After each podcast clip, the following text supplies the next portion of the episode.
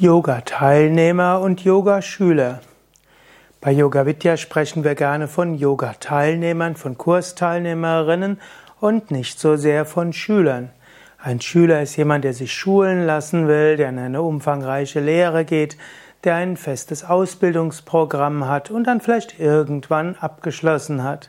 Währenddessen ein Yoga-Teilnehmer nimmt an einer Yoga, er nimmt an Yoga-Kursen teil und letztlich ist zunächst einmal die Aufgabe des Yoga-Lehrers, der Yoga-Lehrerin, oder man könnte auch sagen des Yoga-Kursleiters, der Yoga-Kursleiterin, dafür zu sorgen, dass der Kursteilnehmer, die Kursteilnehmerin eine schöne Erfahrung hat, dass die Übungen so sind, dass es für den Teilnehmer, die Teilnehmerin schön ist, dass er oder sie eine schöne Erfahrung hat und vielleicht auch weiß, wie er oder sie die Übungen dann zu Hause machen kann.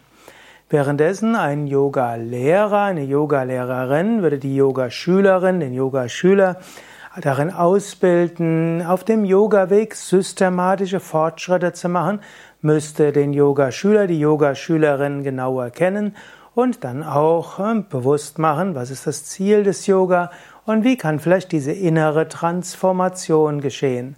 So sprechen wir auch gerne von Entspannungskurs, Teilnehmer, Meditationskurs, Teilnehmer und so weiter. Währenddessen wir haben auch den Meditationslehrer, die Meditationslehrerin, der dann auch die Aufgabe hat, den Schüler, die Schülerin auf dem spirituellen Weg sehr systematisch zu schulen.